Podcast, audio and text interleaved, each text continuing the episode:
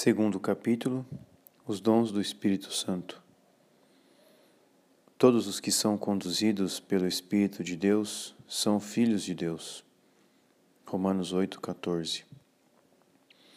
É mediante os dons do Espírito Santo que a sabedoria de amor intervém diretamente na vida da alma e estabelece aí o seu reino perfeito. O papel dos dons do Espírito Santo é, pois, de uma importância capital na vida espiritual. E, contudo, Santa Teresa não os menciona.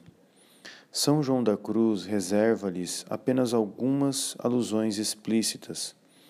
As regiões onde eles se situam são tão misteriosas e a doutrina a seu respeito ainda tão pouco precisa que os próprios teólogos não os abordam senão com timidez. Um estudo, ainda que sumário, acerca dos dons do Espírito Santo pode ser tão rico de luzes práticas que julgamos dever tentá-lo. O que são os dons do Espírito Santo e qual a natureza da ação de Deus que eles recebem? Qual é a experiência de que eles são os instrumentos enfim, que utilização devemos fazer deles? São estes os problemas que abordaremos com o único intuito de esclarecê-los de maneira proveitosa. A natureza e papel dos dons do Espírito Santo. Primeiro, definição. Segundo Santo Tomás, os dons do Espírito Santo são hábitos, ou seja, qualidades sobrenaturais permanentes que aperfeiçoam o homem e, e o dispõem a obedecer com prontidão às inspirações do Espírito Santo. Esta definição de Santo Tomás é muito bem explicada por aquela que nos oferece Frei Gardiel. Os dons, diz ele, são passividades geradas na alma pelo amor de caridade e transformadas pelo Espírito Santo em pontos de apoio permanentes para suas operações diretas na alma. Com efeito, a caridade sobrenatural, porque é amor de amizade, estabelece relações de reciprocidade entre Deus e a alma. Ora ativa, ora passiva, ela dá e recebe é feita para estas trocas e não existe senão para elas. É sobre esta aptidão essencial da caridade para receber sobre sua capacidade receptiva que estão estabelecidos os dons do Espírito Santo como hábitos ou qualidades sobrenaturais, permanentes, constantemente abertas à ação do Espírito Santo, presente na alma qualidades receptivas, os dons recebem e transmitem as luzes, as monções, a ação do Espírito Santo e permitem, assim, as intervenções diretas e pessoais de Deus na vida moral e espiritual da alma. E isso até os mínimos detalhes. Qualidades permanentes, os dons colocam a alma em contínua disponibilidade em relação ao Espírito Santo e podem a todo instante entregá-las às suas luzes e ao seu sopro. Os dons são para a alma o que a vela é para o barco, que o esforço do remador faz avançar a custo. Chega o sopro da brisa favorável que infla a vela e o barco navega rapidamente para o seu destino, mesmo que cesse o esforço do remador. Torna-se assim evidente que os dons do Espírito Santo são, segundo a definição de Santo Tomás, hábitos ou qualidades sobrenaturais, permanentes, que aperfeiçoam um homem e o dispõem a obedecer com prontidão às inspirações do Espírito Santo. Ao nome comum de dons, Santo Tomás prefere o modo de falar da Escritura, que os denomina espíritos. Sobre ele, o Messias lê-se em Isaías: Responderá o Espírito do Senhor, Espírito de sabedoria e de inteligência, Espírito de conselho e de fortaleza, Espírito de ciência e piedade, e temor de Deus. No temor de Deus estará a sua inspiração. Na verdade, o termo dom é equívoco, porque evoca um poder que se basta a si mesmo.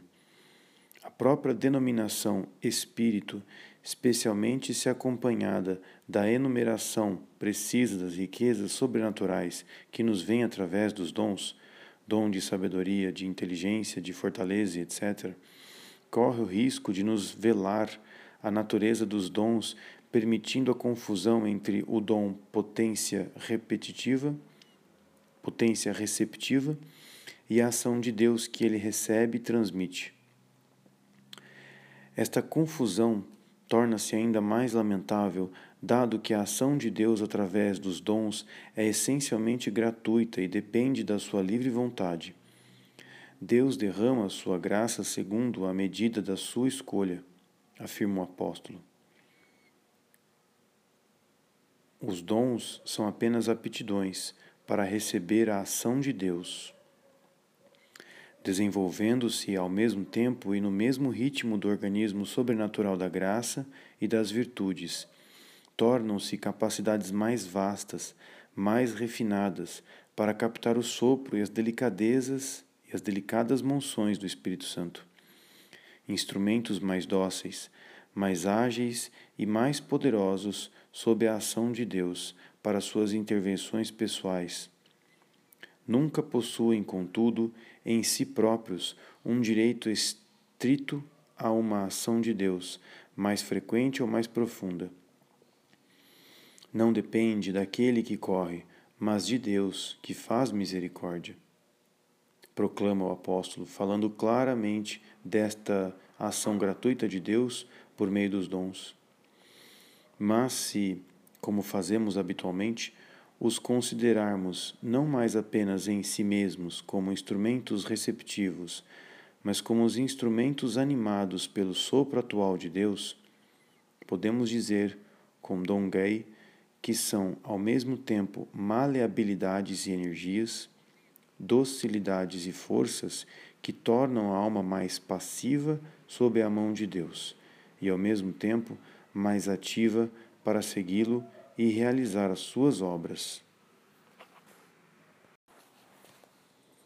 Segundo, virtudes e dons. No organismo sobrenatural, os dons estão junto às virtudes. Virtudes e dons são diferentes e distintos, mas estreitamente relacionados entre si. Um estudo de suas diferenças e relações nos permitirá especificar ainda melhor a natureza dos dons e da ação divina da qual são os instrumentos. Diferenças Virtudes e dons atuam no mesmo campo da vida moral e espiritual os atos nos quais intervém não se distinguem essencialmente. No entanto, aqueles que procedem dos dons são habitualmente marcados por um especial caráter de dificuldade que justifica a intervenção divina e trazem sempre um selo de perfeição que a revela. É o modo de atuar que os diferencia essencialmente. As virtudes são potências, cada uma com os seus atos próprios. Para realizar esses atos próprios, a virtude sobrenatural usa as operações da faculdade em que está enxertada. Tributária das faculdades humanas, a virtude sobrenatural é, ela mesma, controlada pela razão que as rege a todas e sua atividade se exerce sobre as luzes e segundo a medida da razão. Outra observação importante sobre o ponto que nos ocupa, a atividade própria da virtude sobrenatural não exclui, mas supõe a intervenção de Deus, que, como causa primeira, a põe em movimento. A virtude opera, então, como causa segundo, segunda livre, recebendo de Deus seu poder ativo e o impulso que lhe deixa sua independência. Pelos dons do Espírito Santo, a intervenção de Deus na atividade da alma torna-se direta e mais completa. A luz de Deus substitui aquela da razão, a moção divina aquela da vontade, sem suprimir a liberdade. Desce até as faculdades para dirigir e sustentar a ação. A alma é movida por Deus e as faculdades se tornam seus instrumentos. Deus não é mais somente causa primeira geral, como na atividade das virtudes. Ele desce por meio dos dons ao âmbito habitual da causalidade segunda, operando através das faculdades da alma, que mantém sob o influxo de sua luz e de sua moção. Relações entre virtudes e dons. Estes diversos comportamentos não contrapõem virtudes e dons, mas lhes permitem complementarem-se e se unirem harmoniosamente para a perfeição da vida espiritual. Enquanto sua atividade permanece dependente daquela das faculdades humanas nas quais estão enxertadas, as virtudes sobrenaturais, especialmente as virtudes teologais, não dispõe senão de meios de agir inferiores ao seu estado sobrenatural e ao seu objeto divino. Os motivos de credibilidade e as luzes que a inteligência subministra à fé sobre a verdade revelada, dado que se apoiam nos semblantes prateados, isto é, na formulação conceitual do dogma, e não revelam o ouro da substância, ou seja, a própria verdade infinita que nela está contida, não permitem à fé aderir perfeitamente a esta verdade infinita, nem repousar nela e encontrar aí o seu único motivo de adesão. Em suma, não permitem realizar com perfeição seu ato próprio de abraçar seu objeto infinito, segundo toda a potência teologal que ela traz em si. As consequências do pecado, tendências e imperfeições com o seu cortejo de obscuridade, de fraqueza, de rudeza e de peso para fazer o bem, somam-se a esta impotência inata das faculdades para aumentar a desproporção entre o fim divino a atingir e o auxílio humano que as virtudes sobrenaturais pode encontrar nelas a intervenção de Deus mediante os dons do Espírito Santo vem em auxílio destas deficiências e assegura o auxílio apropriado. Traz à alma uma luz que transcende as noções analógicas da inteligência e uma moção que domina suave e fortemente a vontade e as paixões. Liberta as virtudes sobrenaturais de sua dependência no que se refere às faculdades e fala-as realizar com perfeição os seus atos próprios. É assim que a fé, recebendo pelo dom da inteligência uma luz sobre Deus, adere com perfeição a seu objeto divino e repousa pacificamente em sua obscuridade, que se lhe torna saborosa. Esta fé cuja atividade foi levada à perfeição através dos dons, tornou-se a fé viva ou contemplativa, que o carmelita Frei José do Espírito Santo nos diz ser a fé ilustrada pelos dons. Fides illustrata donis. Este sábio autor estuda demoradamente a cooperação da fé e dos dons da contemplação Traduzimos algumas das suas afirmações que esclarecem este difícil problema. Os dons do Espírito Santo não produzem o ato de contemplação sobrenatural, mas modificam a contemplação produzida pela fé esclarecida, viva. Os dons atuam somente enquanto a alma está unida a Deus.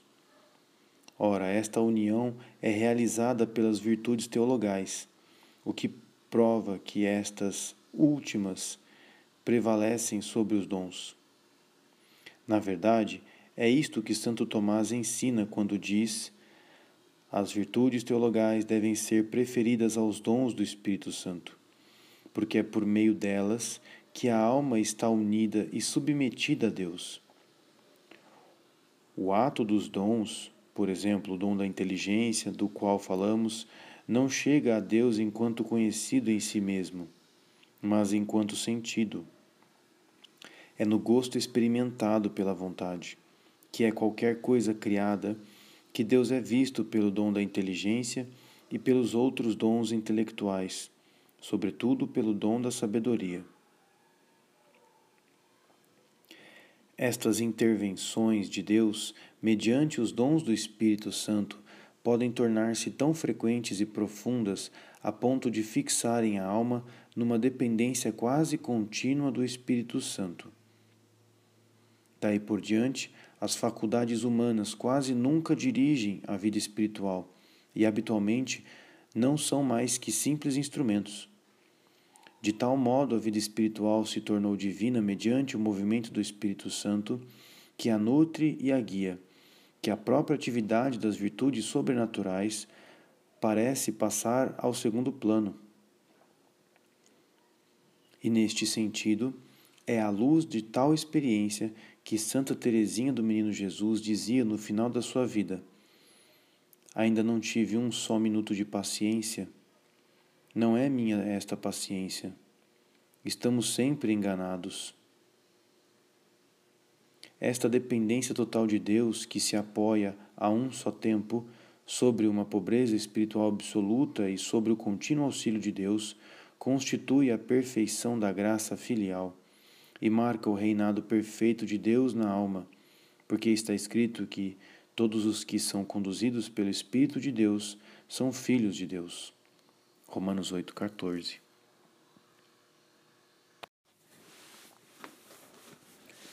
Neste estado espiritual tão elevado, parece que a alma permanece habitualmente desperta sob a ação de Deus e coopera com ela mediante um suave abandono. Mas acontece também que Deus intervém na alma sem que esta tenha a menor consciência disso. A ação divina provoca, por vezes, um choque que suspende as faculdades, como na união mística, e durante esta perda dos sentidos, a alma é maravilhosamente enriquecida. Deus pode também enriquecer uma alma da mesma forma e depositar nela tesouros que só mais tarde descobrirá, sem que tenha havido suspensão dos sentidos e sem imediata tomada de consciência. Nestas visões, são nós, não somos nós que agimos, nem nada fazemos. Tudo parece obra do Senhor. É como se sentíssemos no estômago um alimento que não ingerimos. Percebemos que está ali, mas não sabemos o que é nem quem o pôs. Livro da Vida, capítulo 27, parágrafo 7. Ou ainda apodera-se de uma faculdade e, sem absolutamente revelar-lhe sua ação, fala realizar um ato que parece natural ou mesmo não deliberado, mas cujos efeitos sobrenaturais revelam com certeza a monção divina eficaz que o produziu.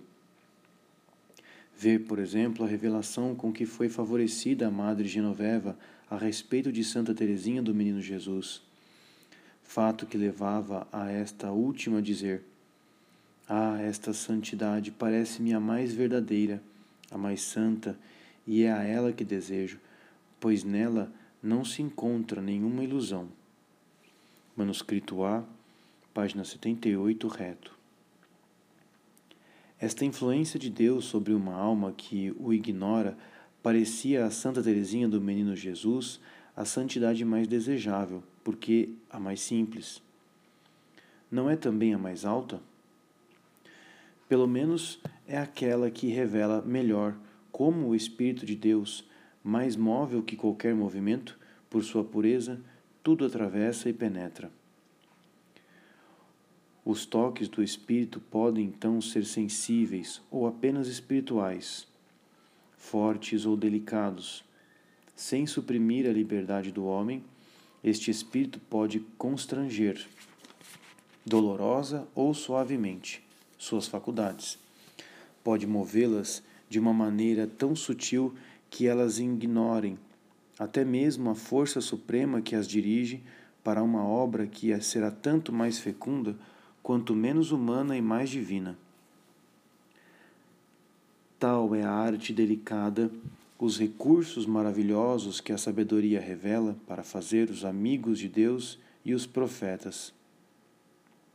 Ao estudar estas intervenções do Espírito Santo, mediante os dons, temos a impressão de que, por vezes, se levanta o véu do mistério que oculta a ação de Deus nas almas e na sua igreja.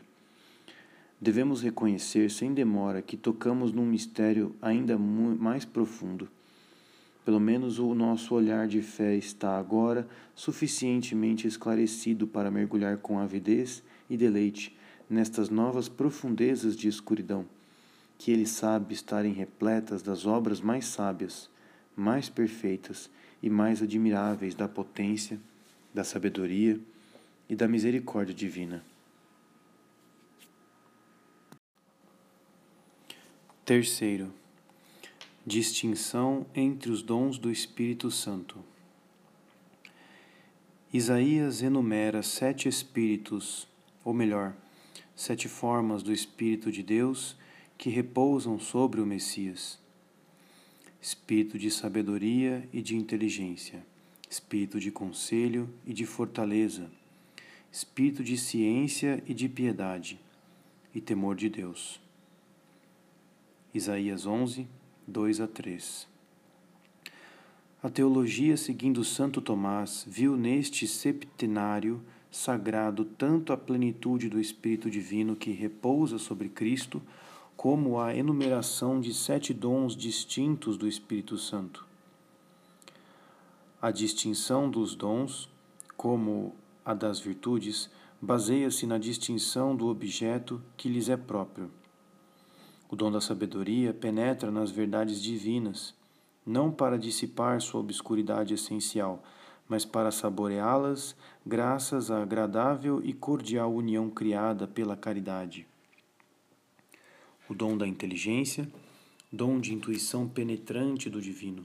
Dá o sentido do divino passando em meio às objeções e obstáculos que o dissimulam. Mantém a alma tranquila sob a ofuscante claridade do mistério e faz brilhar luzes distintas sobre os objetos secundários da fé, ou seja, aquilo que está ordenado à manifestação do mistério a sua credibilidade e a sua virtude reguladora da vida moral. O dom da ciência ilumina as coisas criadas em seu relacionamento com a verdade divina e as julga sob a luz que, que esta verdade projeta sobre elas. O dom do conselho intervém nas deliberações da prudência para esclarecê-las com uma luz que indica a decisão a tomar. O dom da piedade leva-nos a cumprir para com Deus os deveres que lhes são devidos, como a um pai amável. O dom da fortaleza assegura a força necessária para triunfar das dificuldades que se opõem ao cumprimento do bem. O dom do temor cria na alma a atitude respeitosa e filial requerida pela transcendência de Deus e sua qualidade de Pai. Dentre estes dons, quatro são intelectuais: a sabedoria, a inteligência, a ciência e o conselho. Três estão relacionados com a vontade, fortaleza, piedade e temor de Deus. Três são contemplativos, a sabedoria, a inteligência e a ciência. Quatro são ativos: o conselho, a fortaleza, a piedade e o temor. A teologia se dedicou a buscar as relações dos dons com as virtudes, com as bem-aventuranças e os frutos do Espírito Santo. Assim, a sabedoria se une à caridade a inteligência e a ciência, a fé, o temor de Deus, a esperança, a piedade, a justiça, a fortaleza, a virtude da fortaleza, o conselho, a prudência. A paz e a bem-aventurança dos pacíficos pertencem à sabedoria. A bem-aventurança dos corações puros e o fruto da fé pertence ao dom da inteligência. A bem-aventurança dos aflitos é própria do dom da ciência, enquanto a bem-aventurança dos misericordiosos acompanha o dom do conselho, e o dom da piedade está ligado seja à bem-aventurança dos mansos, segundo Santo Agostinho, seja dos misericordiosos e dos que têm fome, seja por Santo Tomás. Ao dom da fortaleza cabem a paciência e a longanimidade, e ao dom do temor os frutos que são a modéstia, a continência e a castidade. Estas precisas distinções e classificações permitiram fazer uma análise e exposições detalhadas de cada um dos dons e de suas propriedades.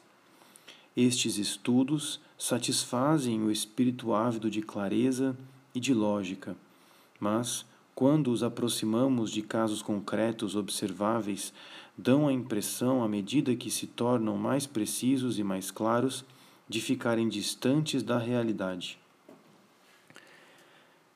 Parece-nos que, em primeiro lugar, para além dos dons do Espírito Santo, que estão ordenados a receber uma forma particular da ação de Deus, deve-se distinguir a receptividade ou a passividade da própria caridade, que não está ordenada a nenhum objeto preciso é graças a esta capacidade receptiva da caridade que se encontra enxertada na essência da alma como qualidade entitativa que Deus pode agir na própria alma por meio de toques substanciais, isto é, toques da, da substância de Deus na substância da alma.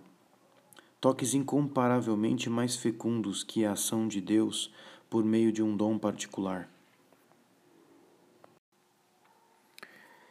Eis, por exemplo, o caso de Santa Teresinha do Menino Jesus, cuja vida espiritual, bem conhecida de todos, é guiada desde a infância pelos dons do Espírito Santo. As definições precisas dos dons e das suas propriedades deveriam permitir que se encontrasse facilmente o dom predominante nela. Eis que, pelo contrário, sobre esta questão importante e fácil de resolver, as opiniões são espantosamente diferentes. Dom de piedade afirmam uns, considerando a atitude filial para com Deus. Dom de sabedoria asseguram outros, impressionados com a sua experiência da misericórdia que explica todo o seu caminho de infância espiritual. Dom de fortaleza declara a sua irmã que a conhecia intimamente e que a acompanhou em toda a sua vida espiritual. A distinção tão clara no campo especulativo parece impotente para resolver um problema prático com dados bem conhecidos. A lógica, tão luminosa para o espírito, falha ante a realidade que julgava ser, ter aprendido. É preciso rejeitar esta lógica e as distinções que nos apresenta?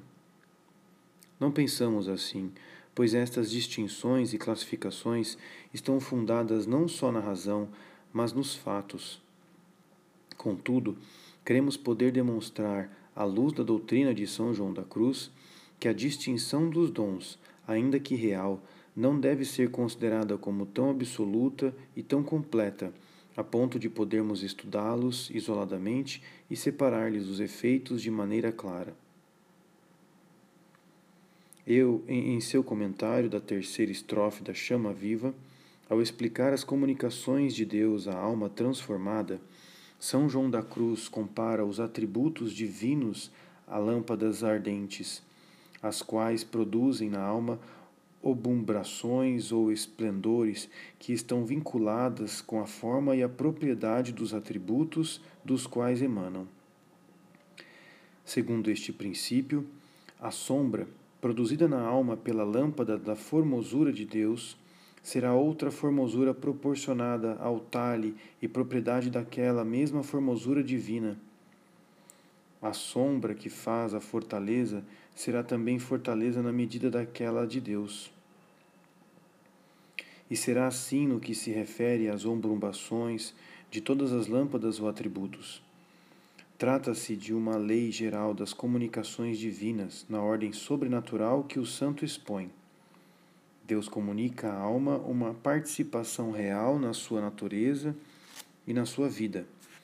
A graça inferior a Deus, porque criada, torna-nos, no entanto, verdadeiros filhos de Deus a participação na natureza divina que ela concede é completa, apesar de criada. O santo sublinhou que cada atributo divino é o próprio ser de Deus e contém, por conseguinte, a riqueza de todos os outros.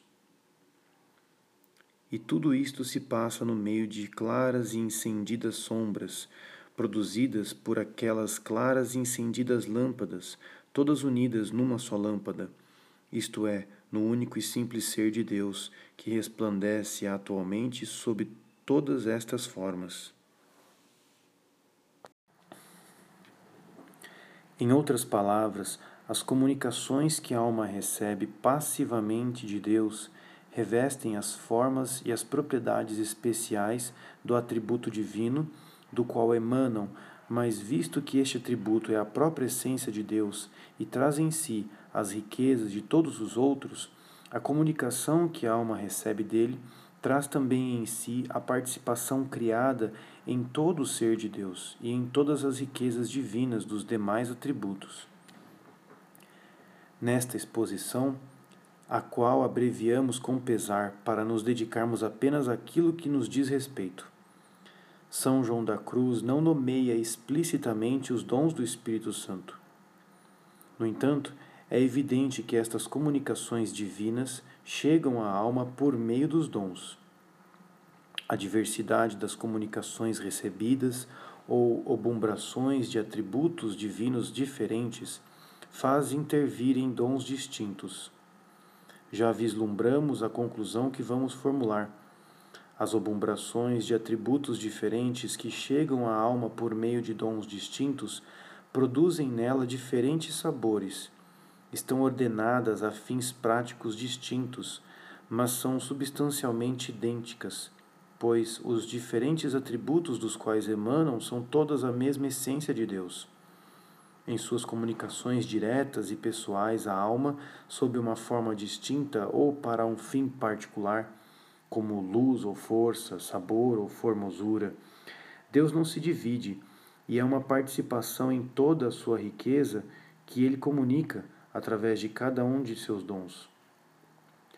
Levar a distinção dos dons até reconhecer para cada um deles uma ação de Deus essencialmente diferente é ignorar o caráter divino desta ação, reduzindo-a a uma medida humana e introduzindo nela distinções que não poderiam sustentar. Em uma nota de rodapé, Maria Eugênio complementa: Podemos objetar de uma maneira bastante enganosa que, assim como que as virtudes estão ordenadas de modo exclusivo à produção de um ato especificamente distinto, assim também as potências receptivas estão ordenadas a um único efeito com exclusão de qualquer outro, como o sentido do ouvido só pode perceber os sons. Com efeito, é preciso reconhecer que virtude e dom, potência ativa e potência receptiva, estão determinadas para um objeto particular. Mas enquanto o ato produzido por uma potência ativa dá a medida da atividade realizada, uma potência receptiva percebe, na casualidade que age sobre ela, apenas o efeito especial ao qual ela está ordenada. O ouvido recebe a música de uma orquestra, mas esta orquestra oferece aos outros sentidos, por exemplo, a vista, outras percepções Assim também, quando um dom do Espírito Santo percebe o efeito particular de uma intervenção de Deus, ele não esgota a potência desta última, que pode produzir outros efeitos na alma através dos outros dons ou pela passividade receptiva da caridade. Parece-nos que a maior parte dos erros e das confusões no estudo dos dons do Espírito Santo advém do fato de medirmos, de um lado, a ação de um Deus por aquilo que percebemos dela, e de outro, a potência receptiva dos dons do Espírito Santo pelas percepções que eles registram. Esquecemos que a ação divina, adaptando-se a nós e às nossas necessidades, não se reduz a uma medida humana mas permanece transcendente em si mesma e nos seus efeitos. É a nossa inteligência que, pela necessidade de clareza e precisão, reduz tudo à medida daquilo que pode dominar e compreender. Diz Santa Teresa que são poucos numerosos aqueles que não medem a ação divina, segundo a medida dos seus pensamentos.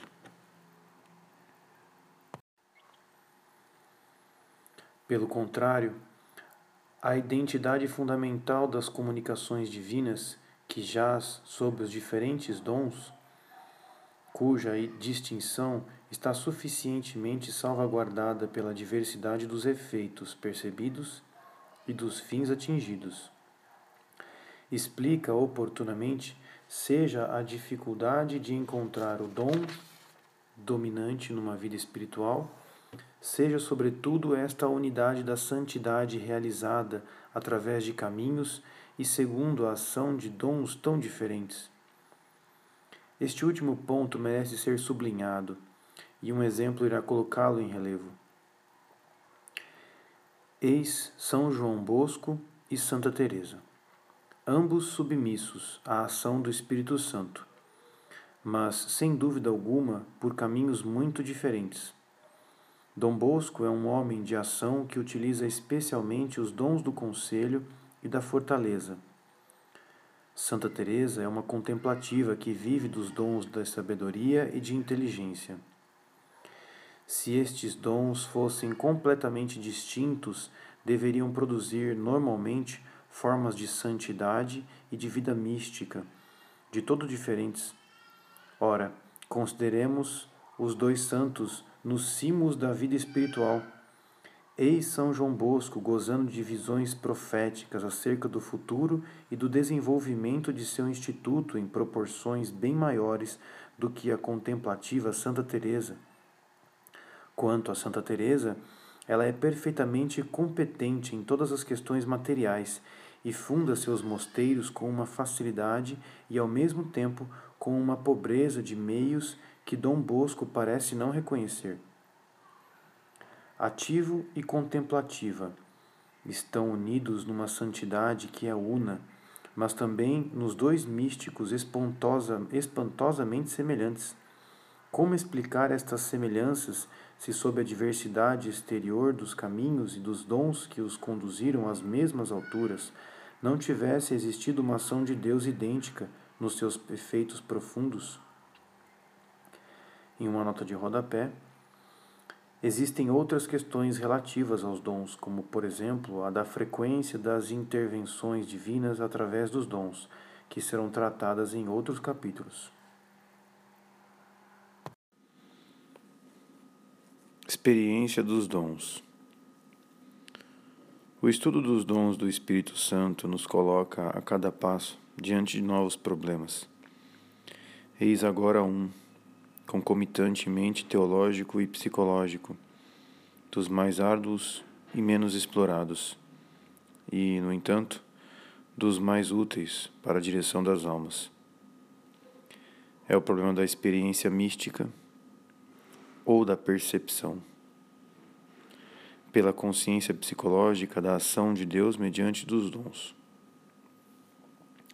Como se realiza esta percepção?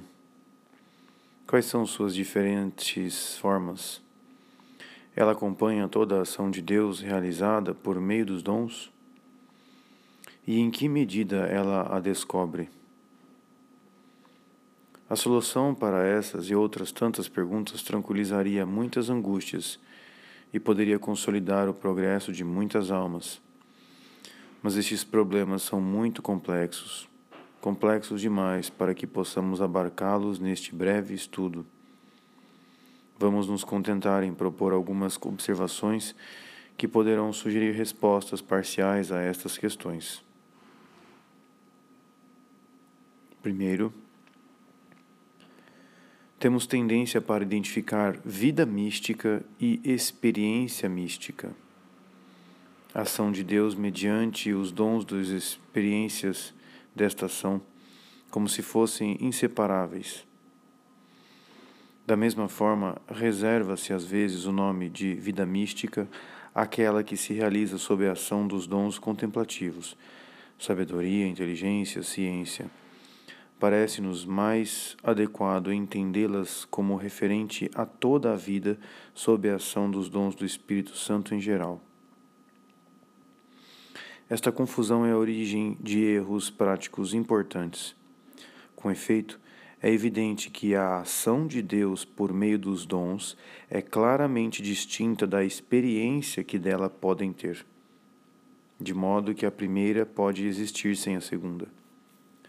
São João da Cruz sublinha que no início da vida mística a alma, toda saudosa das consolações de outrora, não percebe o sabor sutil da contemplação que lhe é oferecida. O santo faz notar também que, quando as comunicações divinas chegam a uma alma completamente pura, não produzem nela nenhum efeito perceptível, tal como o raio de sol que entrasse num quarto com uma atmosfera muito pura e saísse por uma abertura simétrica, não seria percebida, por não ter encontrado na sua passagem nenhum objeto para iluminar. Como já foi dito anteriormente, o próprio Deus pode subtrair a toda experiência a infusão dos dons mais perfeitos. No seu cântico, São João da Cruz pede comunicações que os sentidos não percebam e de fato, Santa Teresa fala-nos de luzes muito elevadas que descobria em sua alma sem ter sido sem ter tido consciência delas no momento em que Deus as concedia. Logo, as comunicações diretas de Deus não são sempre acompanhadas pela experiência. Por consequência, não poderíamos afirmar que não há vida mística sem experiência mística.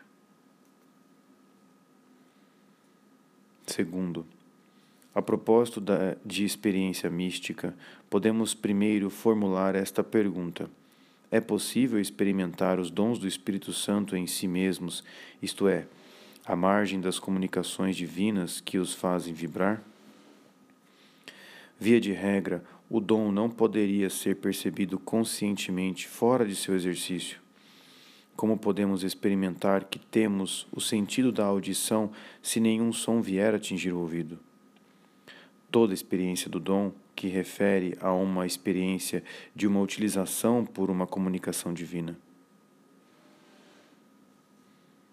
Contudo, na terceira estrofe da chama viva de amor, São João da Cruz, ao falar das profundas cavernas dos sentidos, nota que quando as potências estão vazias e purificadas, é intolerável a sede, fome e ânsia da parte espiritual. Porque, sendo profundos os estômagos destas cavernas, penam profundamente, uma vez que é também profundo o manjar que lhes falta, a saber, o próprio Deus. Chama viva de amor terceiro capítulo, parágrafo 18, São João da Cruz sublinha que este sofrimento do vazio se torna particularmente intenso após as visitas divinas dos desposórios, a fim de preparar a alma para o matrimônio espiritual. Este sofrimento do vazio, que foi precedido por comunicações divinas, parece ser uma espécie de experiência da capacidade dos dons do Espírito Santo que suportam dolorosamente a privação das comunicações divinas. Esta experiência parece não estar reservada às almas que já estão próximas da união transformante.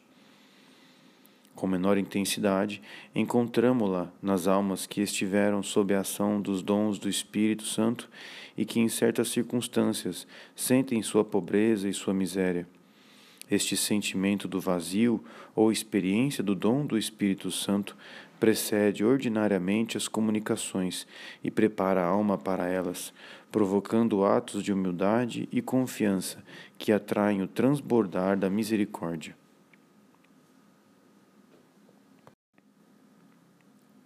Terceiro, outra observação que especifica o problema da experiência mística.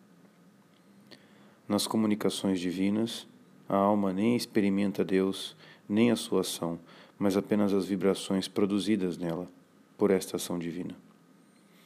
A experiência mística não é, então, uma experiência direta, mas uma quase experiência de Deus através da vibração que sua intervenção produz. Quarto, existe nesta quase experiência uma impressão de fundo, dominante na maior parte do tempo e a mais forte, às vezes, ela é também a única e exclui todas as outras. Trata-se da percepção ou experiência do contrário daquilo que é, concedido pela comunicação divina. Experiência que poderíamos denominar negativa. De fato, ao comunicar-se diretamente à alma, Deus não pode dissimular aquilo que é em si mesmo, nem a qualidade do dom que faz sua transcendência se manifesta. Sua presença impõe um profundo respeito.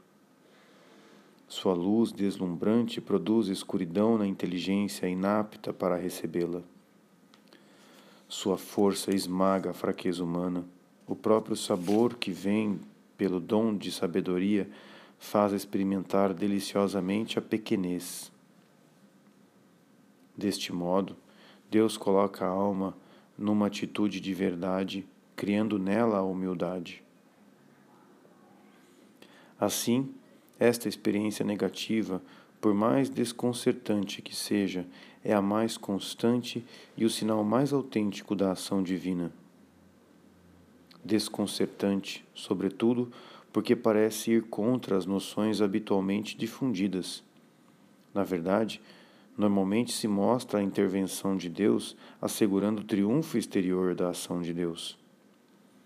São Lourenço, deitado sobre a grelha, é-nos apresentado como o tipo perfeito do dom da fortaleza.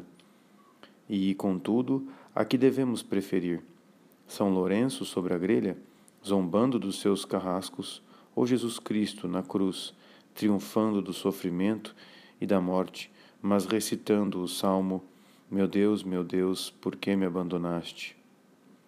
O desígnio evidente de Deus era o de afirmar, através da fortaleza exterior de São Lourenço, a força de seu espírito e da sua igreja contra o poderio externo de Roma. Mas a experiência do dom da fortaleza em Cristo na cruz, mesmo do ponto de vista externo, é mais perfeita e mais completa faríamos a mesma observação a respeito da experiência do dom da fortaleza em Santa Teresinha do Menino Jesus, no seu leito de morte. Jamais pensei ser possível sofrer tanto, dizia. O cálice está cheio até a borda. Este lamento não é corrigido, mas completado por sua paciência heróica e por esta outra frase: Não me arrependo de me ter entregue ao amor. A experiência positiva do dom pode faltar, como já o dissemos. Podemos então admitir, como consequência, que, um, que uma contemplação muito elevada pode manifestar-se habitualmente apenas por uma impressão de obscuridade e impotência. Esta observação esclarece a experiência contemplativa de Santa Teresinha do Menino Jesus. Se falta a experiência negativa, é legítimo duvidar da realidade da ação de Deus. Unindo-se à comunicação divina, da qual ela é o sinal e o efeito, esta experiência negativa explica aqueles antinominas, tantas vezes assinaladas como efeitos característicos dos dons, e estabelece as correções entre os dons e as bem-aventuranças. Esta antinomia não se encontra apenas na experiência da alma no momento em que se está sob a ação de um dom, mas cria um estado habitual da alma. É assim que o dom de sabedoria conserva uma impressão habitual de pequenez e humildade. O dom da inteligência parece fazer vir a alma numa viva atmosfera de obscuridade.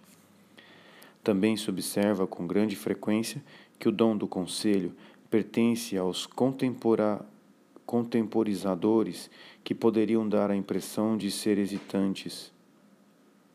Sabemos ainda que a Igreja, seguindo São Paulo, aprecia mostrar o dom da fortaleza nas crianças e nos jo nas jovens moças. O que é fraqueza no mundo, Deus o escolheu para confundir o que é forte. 1 Coríntios, primeiro capítulo, versículo 27.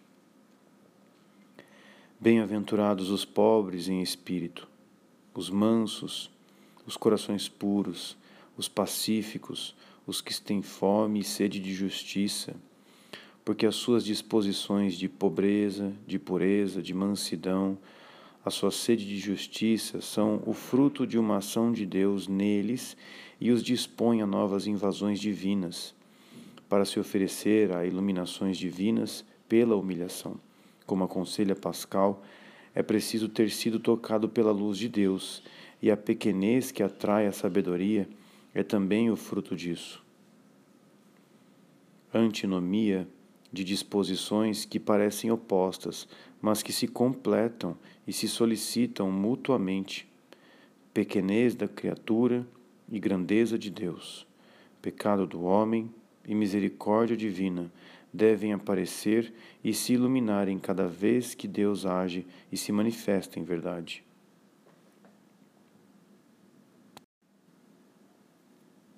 Quinto, a esta experiência negativa de privação pode ajuntar-se uma experiência positiva e deleitosa da ação de Deus através do dom. Para dizer a verdade, Apenas o dom de sabedoria concede a experiência deleitosa do dom de Deus, dom supremo que aperfeiçoa todos os outros. Do mesmo modo que a caridade da qual procede aperfeiçoa todas as outras virtudes, o dom de sabedoria introduz um sabor, o seu sabor, mais ou menos sutil em todos os outros dons, em todas as almas submetidas à ação do Espírito Santo e cria a humildade pacífica que é o sinal do contato de Deus. Posto de lado, o dom da sabedoria e sua sutil influência em todos os outros, a experiência positiva dos demais dons é extremamente variável. O dom da inteligência pode envolver a alma unicamente em obscuridades, ou, por vezes, fazer brilhar luzes profundas sobre um dogma. O dom da fortaleza permite a São Lourenço que zombe de seu carrasco e torna Santa Teresinha do Menino Jesus heróica, mas sem provisão de fortaleza. Faz Jesus gemer na cruz em sua aflição e se manifesta por um grito sobre-humano que impressiona seus verdugos. O dom do conselho faz brilhar uma luz segura sobre uma decisão a tomar ou deixa a alma hesitante até que um acontecimento a conduza, como que contra a sua vontade, na direção a seguir.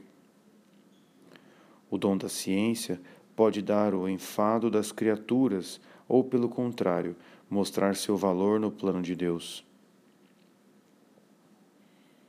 Nesta experiência, o temperamento da pessoa que recebe intervém tanto nas vibrações produzidas como na sua tomada de consciência.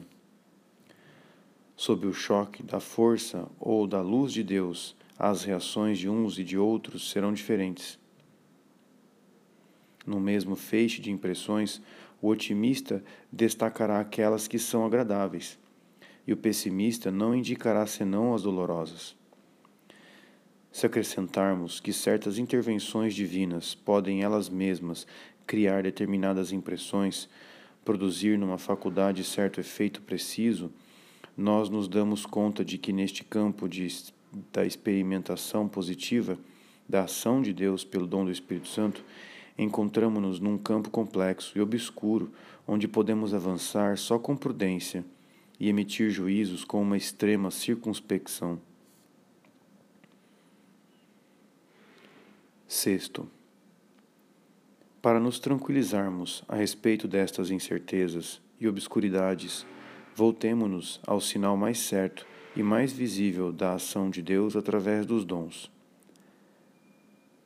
A fructibus eorum cognoscetis eos, vós os reconhecereis pelos seus frutos. Tal é o critério dado por Jesus para distinguir os pregadores e os profetas inspirados pelo Espírito Santo dos falsos pastores.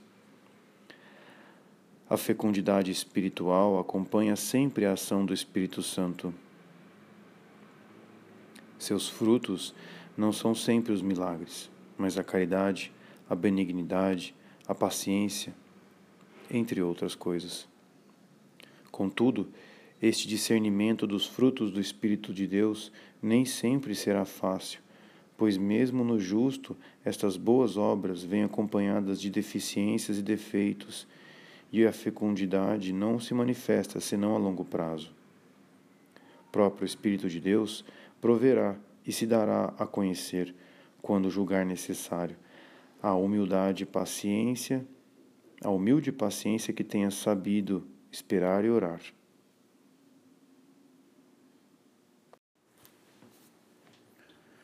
Utilidade e utilização dos dons do Espírito Santo. Tudo o que foi dito sobre a natureza e o papel dos dons do Espírito Santo nos revela sua importância na vida espiritual. Os dons do Espírito Santo são em nossa alma como portas que se abrem para o infinito e através das quais nos chega o grande sopro do alto mar.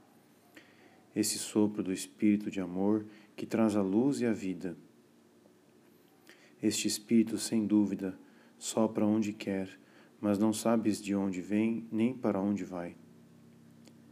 No entanto, sabemos que é o sopro da sabedoria, de amor, da misericórdia infinita que tem necessidade de se difundir, que nos criou para se entregar a nós e nos arrastar no movimento poderoso e nas riquezas ardentes de sua vida transbordante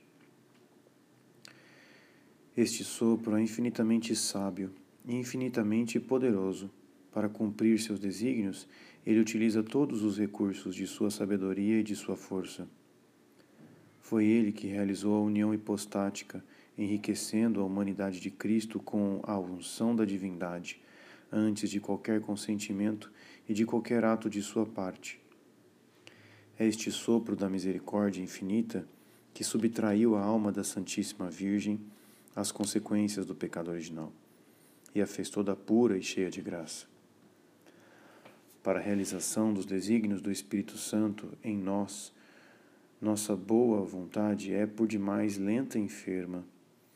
Por isso, o sopro divino utilizará estas portas que se abrem diante dele. Vai precipitar-se nelas como uma torrente, como um rio caudaloso, diz a Sagrada Escritura, para enriquecer a alma para além de todos os seus méritos, de todas as suas exigências, não considerando senão sua necessidade de doar e se difundir. Por meio dos dons do Espírito Santo, potências receptivas cuja capacidade se adapta à potência do sopro que recebem, Deus invade a alma, realiza nela o querer e o agir, aperfeiçoa as virtudes, exerce a sua ação progressivamente ou de uma só vez, segundo o modo e medida que determinou. Santa Teresinha do Menino Jesus constata um dia que Deus se apoderou dela e a colocou onde está. São Paulo confessa que é o que é pela graça de Deus. É por estas portas abertas ao infinito, por estas velas içadas para recolher o sopro do Espírito, que a misericórdia onipotente entra nas almas e faz delas profetas e amigos de Deus. Mas é preciso ainda que estas portas sejam abertas ao infinito pela confiança e estas velas içadas pelo amor, para serem infladas pelo vento do alto mar. Mas como o poderiam ser se a alma não conhece a existência dos dons do Espírito Santo e nem sequer suspeita do que Deus pode fazer através deles? Nos primeiros séculos da Igreja, a ação do Espírito Santo nas almas e na Igreja assumia formas exteriores que a faziam manifestar-se como em pleno meio-dia. No dia de Pentecostes, o Espírito Santo vem sobre a forma de línguas de fogo. Toma posse dos apóstolos e por eles da Igreja. Ele afirma sua presença mediante a transformação que eles sofreram e seu poder através das obras deles. Intervinha com frequência na vida da Igreja através de suas luzes claras ou simbólicas, de suas ordens ou moções. Era uma pessoa viva no seio da Igreja. Se reconhecido como tal, visum et enim Spiritus Sancti et nobis. Pareceu bem ao Espírito Santo e a nós, escreviam os apóstolos. Efetivamente, referiam-se à luz e opinião que se manifestava exteriormente.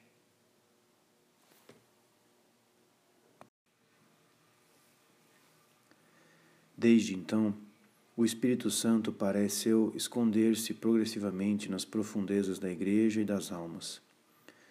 Não sai mais desta obscuridade, a não ser para raras manifestações exteriores. Certamente não há declínio do seu poder e da sua atividade. A mudança atinge apenas seus modos de agir. Continua sempre vivo em nós, pronto para se difundir. E nós possuímos sempre seus dons para receber o seu sopro.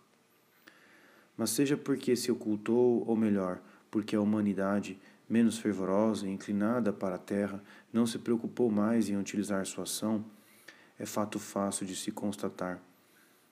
O Espírito Santo não só se tornou um Deus escondido, mas um Deus desconhecido. E a ciência espiritual que permite utilizar seu poder por meio dos dons foi ignorada durante muito tempo pelos cristãos. A ciência mística é esse o seu nome. Foi menos desacreditada, para não dizer desprezada, foi mesmo desacreditada, para não dizer desprezada, nos meios honradamente cristãos trabalho da imaginação, ilusões doentias, dizia-se.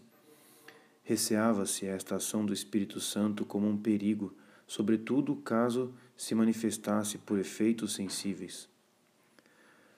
Os mestres da vida espiritual se dedicavam apenas a desenvolver as virtudes, negligenciando os dons ou fingindo ignorar-lhes a existência. O Espírito Santo que habita em nossas almas e que vem a elas para aí viver sua vida ardente e conquistadora, era banido de uma vida a qual queria ser cristã sem ele.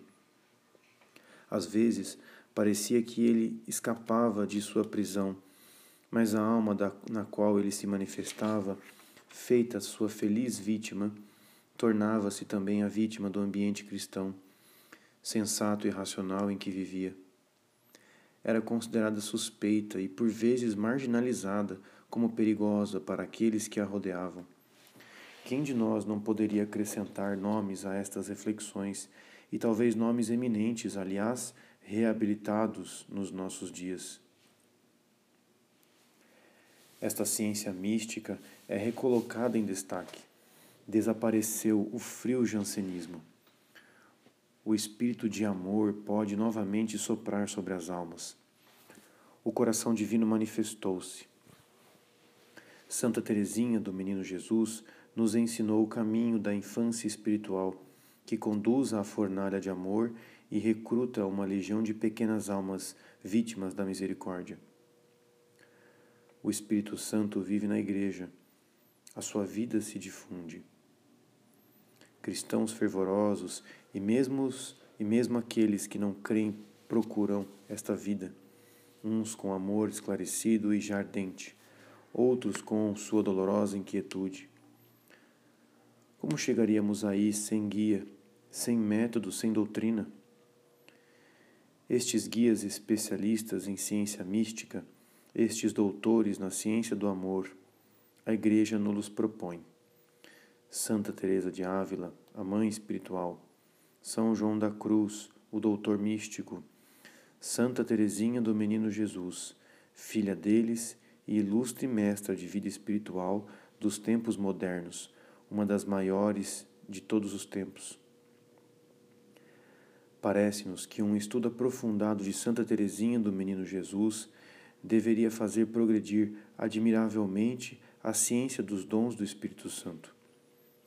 A ação dos dons do Espírito Santo é predominante nela desde a idade de três anos, quando não mais recusa nada ao bom, Jesus, ao bom Deus. Esta ação de Deus, mediante os dons, aparece aí livre, não só dos fenômenos extraordinários, mas também das poderosas reações sensíveis, às quais geralmente a consideramos ligada. Ação muito simples e muito pura, ela nos revela aquilo que lhe é essencial. Quando estudamos Santa Teresinha do Menino Jesus, não devemos esquecer esta predominância dos dons do Espírito Santo em sua vida espiritual. A sua generosidade é toda de submissão à luz de Deus. A sua força está na docilidade às monções de Deus.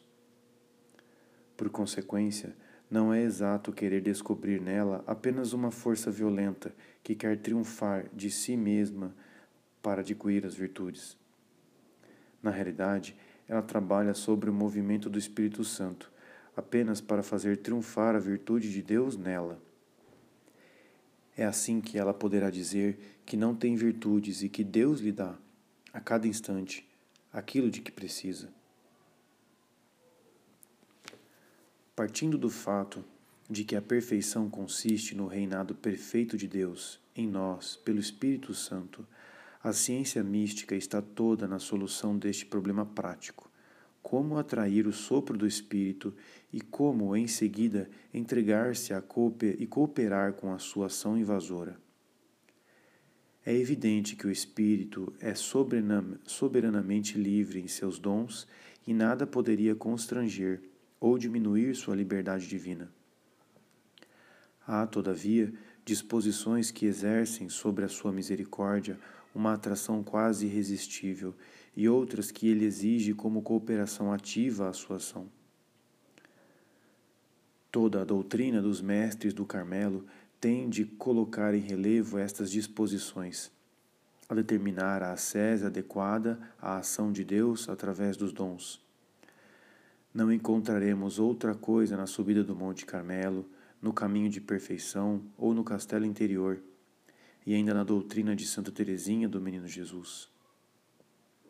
Toda a ciência espiritual destes santos é uma ciência de utilização dos dons do Espírito Santo ao estudar seus escritos, não podemos nos esquecer disso, sem menosprezar o seu fim e distorcer as suas perspectivas. Há três disposições que se encontram na base desta ascese e que correspondem às três leis ou exigências de toda a ação de Deus na alma. Estas disposições fundamentais que comandam toda a cooperação da alma e que irão se aperfeiçoando à medida que a ação divina se desenvolve são o dom de si, a humildade e o silêncio. Nós a estudaremos nesta terceira parte. Estas preliminares iluminarão o estudo que vai seguir-se acerca dos modos particulares da ação progressiva do Espírito Santo e da cooperação que ela exige em cada uma de suas fases.